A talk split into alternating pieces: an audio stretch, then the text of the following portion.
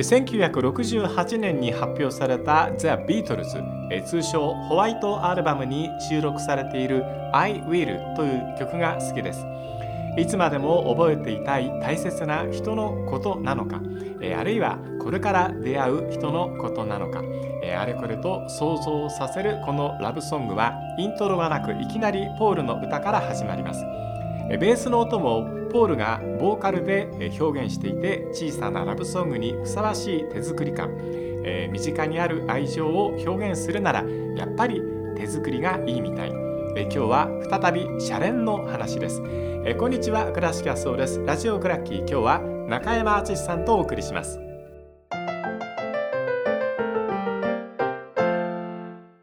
中山敦さんです。よろしくお願いします。よろしくお願いします。えー、事前にも教えていただきましたが、えー、J リーグ、えー、シャレン5月15日にシャレンアウォーズが開催されるそうですね。そうですね。はい、まあこれは4回目に通算になるんですけども、うん、今年はあの J リーグが30周年じゃないですか。はい。なんでこのシャレンアウォーズは今までですと前年度の活動で、うん、エントリーしたもので。それぞれの賞を決めていくっていう投票で決めていくってあったんですけども、はい、あの今回は30周年につきこうなんですか各クラブがこれまでずっと歴史的にやってきた中で代表的な活動を去年に限らずですね、ええ、あのエントリーして、うん、その中でこう各賞をあの決めていこうっていうの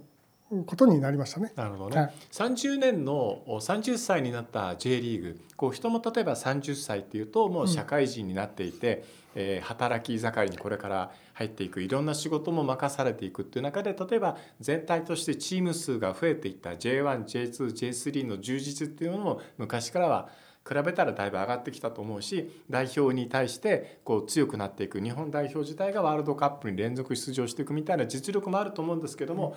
このシャレンということを考えるとこう何ですかね人間としてどう付き合っていけるかとかこう人とのしての成長ということを感じさせるのがシャレンっていうのがこう J リーグの中での大人のこう証明というか、うん、あの魅力なんじゃないかなと思うんですけど。そうですね。あの30年かけて赤ちゃんが少年になり、うんはい、まあ、少年少女もありますけど、まあ、ええで青春時代を過ごし、はい、社会人になり、うん、社会でいろんなもんもまれて覚えたことを、まあ、30歳になってから、うん、今度は自分の力としてなんか発揮していく、はい、社会で。っていう流れで言えば、うん、まさにこのシャレンっていうのは J リーグが生まれてまあ当然ですけどもサッカーそのものが強くなるとかレベルが高くなるとか、そういうものをまあもちろん趣旨としては一番それがメインなんですけども、はい、ただその背景としてこの J リーグってちょっとやっぱ独特なカルチャーがあるというかそのどうしてもその何ですかね身の丈に合った経営とかまあ当然ですけど今もそうですけどいい選手はヨーロッパに行ってしまったりとか、うん、ヨーロッパのようなそのテレビ放送権がなかったりとか、うん、まあ、今はダゾーンがかなり良くなりましたけども、うん、まあでもそういった背景もあってなんかその川淵さんがチェアマンやってた時代にまあ、元からねあの地域密着地元密着っていうのはあったんですけども、はい、身の丈経営っていうのが、まあ、フリューゲルスの事件、うん、あるいはヴァンフォーレの経営危機とかあった時に、そう言われ始めてそこから多分 J リーグバブルの弾けた後にそこに立ち返ってからこうやりねやりくりできるようになってきたと思うんですよね。うん、それがまあここまで続いてきたんですがその背景にやっぱりホームタウン活動っていうのが、はいやっぱ各クラブが地元の人と密着し、その人たちにサポートしてもらえるようにっていういろんなサッカー以外の活動を選手があるいはチームのスタッフがやったりしてたっていう蓄積がこう何ていうんですかね。どんどんどんどんエスカレートするって悪い方にイメージしちゃうからあれですけども、どんどんこう何ていうんですかね。応用編応用編といわゆる活動範囲が広がったり深みが出たりとか、回数も当然増えてますけども。で地域に対する影響力っていうものにもつながったりしてそれがすごくあのでそれまあいわゆる社会連携活動社連っていうものに、うん、まあこれ名前を付けてさらに加速させて、ええ、いわゆる地域で大事にしてもらえるクラブになろうっていうね、うんうん、それが浸透したっていうのがこの30年の歴史のこう積み重ねで、え、もしかしたらサッカーのレベルでね本当に、えー、世界のトップレベルに肩を並べるようなリーグになりたいっていうもちろん目標はあるにせよ、現実としてなかなかね地理的な問題もあるし難しいとなった、でもこのシャレン的な活動っていうのは世界でこう唯一というか世界に誇れるコンテンツカルチャーとしてちゃんと30年の中でちゃんとっていうと変ですね独自に育ったというか日本独自のものだと思うんで。今度はこれもしかしたら輸出できるかもしれませんしねこのカルチャーは、ね。うん、大事だなとは思いますよね。地域とこう密接にこう関係している連携している。例えば大きな会社があってそこの社員が大体一つのクラブを応援しているみたいなスタイルっていうのは世界にもこう点在はする。うん。だけどこれをリーグ全体としてあのその地域と一緒に J リーグどうやって一緒にやっていきましょうかってことを考えながらこう社会活動のためにあの心を合わせていく活動っていうのは珍しいと思います。珍しいですね。で、はい、クラブが例えばねいわゆる農業をやったりとかね、うん、それからまあ空き家対策じゃないですか空き家をね、はい、作って、なんかそこを基地にしてそこから情報発信しようとか。うん、まあ、当然選手もそこのね、うん、その大工仕事じゃないですけど、はいはいはい、そういうことも参加したり、まあ、農業もそうですよね、選手もあの一緒に。で地域の人たちも一緒にそこに参加したりとか、なんかそういうことってなかなかね他のまあ例えば NBA とかね、うん、アメリカンスポーツではそういう障害者の人と手を取り合ってとか、うん、そこをサポートしたりとか、いろんな活動はあるんですけども、まあ、日本の場合は結構独自ですよね。そこからさらに発展してその事業、まあえー、と前回もちょっとお話ししましたけどもあの鳥取なんかは、そういった事業化していわゆる収入源の一つとして、こうクラブの名前を使ったり地域の連携を使いながら、少しこう収入そこで得たりとか、いろんなこうまあやり方をしてるので、だからサッカーあのいわゆる何ですかねサッカー人気とかこれがいろんなものを考えた時にじゃあどうやってファンを増やすかっていうテーマでいけばこのシャレン活動っていうのは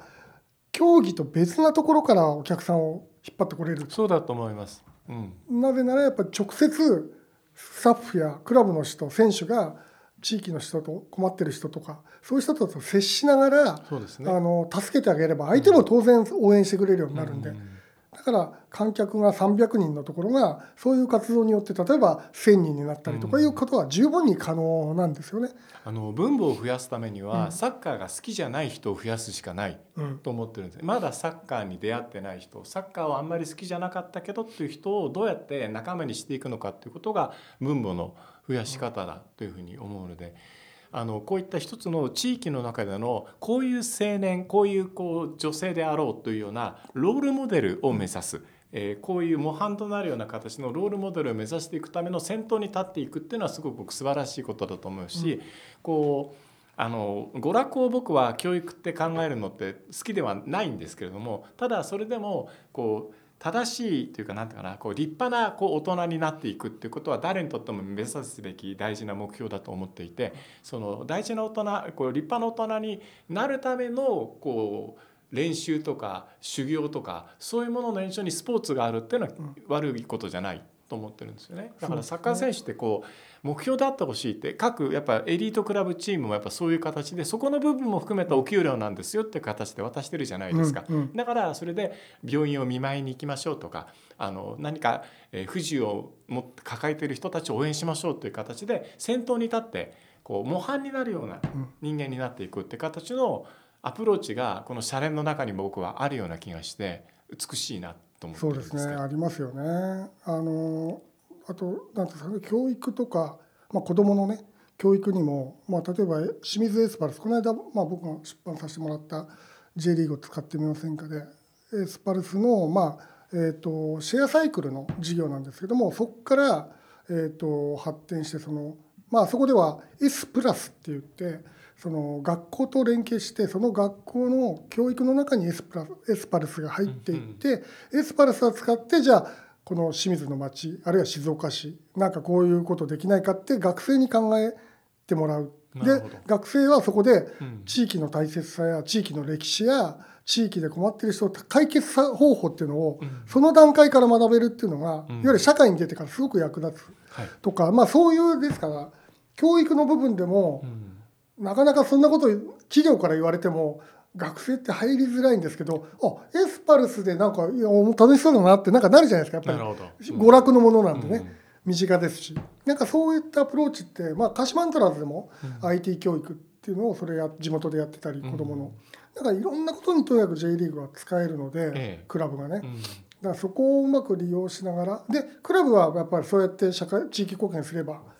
さっき言ってお客さんが応援してくれるようになると、ええ、そうするともうどんなにこう何ていうんですかねサッカー人気が、うん、例えば日本代表人気がものすごく低くなったとしても、ええ、J リーグの各クラブの観客動員は影響されないと思うんです。そうですよね、うん、それは自分のクラブを守る経営のねあの防御法としては、各クラブ J リーグは今確実にそこは育ってきてるので、うん、あとはもうねそういう少しでも日本代表が盛り上がった時にこっちに流れてくれたらプラスアルファ。でもその人たちがいなくなっちゃっても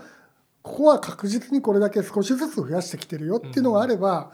うん、あのこれから先あの100年構想ってねこれからあと70年まだ100年構想までにはあまあまあもとももちろんその先もつながるんですけど、はい、そこを目指せばやっぱそういった地味な活動っていうのが意外とやっぱ大事なんじゃないかなと思いますね。視点が広がりますよね。うん、やっぱりこうサッカーって競技だけじゃないんだなっていうね。そうですよね。身の回りの部分でこうすべてこう生活とともにサッカーがあるっていうのは、こう海外ではよく見られる風景。光景なんですけども日本では30年だってやっとそんな風になってきたかなっていうふうに思います。うん、あのなかなかねこう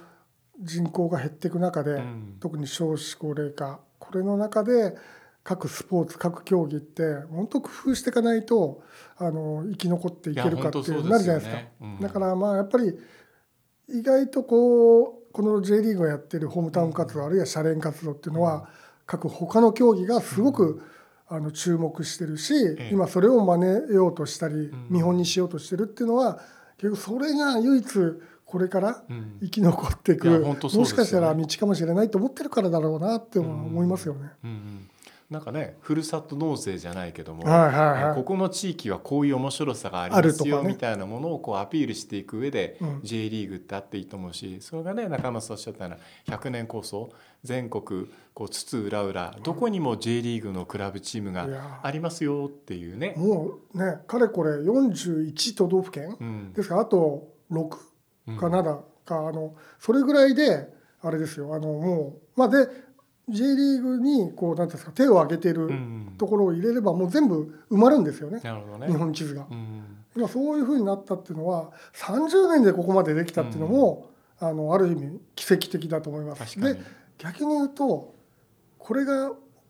ゆるバブル期みたいな、うん、そういう時だったらこんなにならなかったと思うあそうかもしれないですね。このまあ、残念ながら経済が下降線をたどり、過疎化あの大都市に人が集まる仕事が集まる、で各地域がみんなこう疲弊していく、そういう中でこう頼みの綱になってくるのが、こういった J クラブスポーツクラブだったりするんで、ちょうど時代に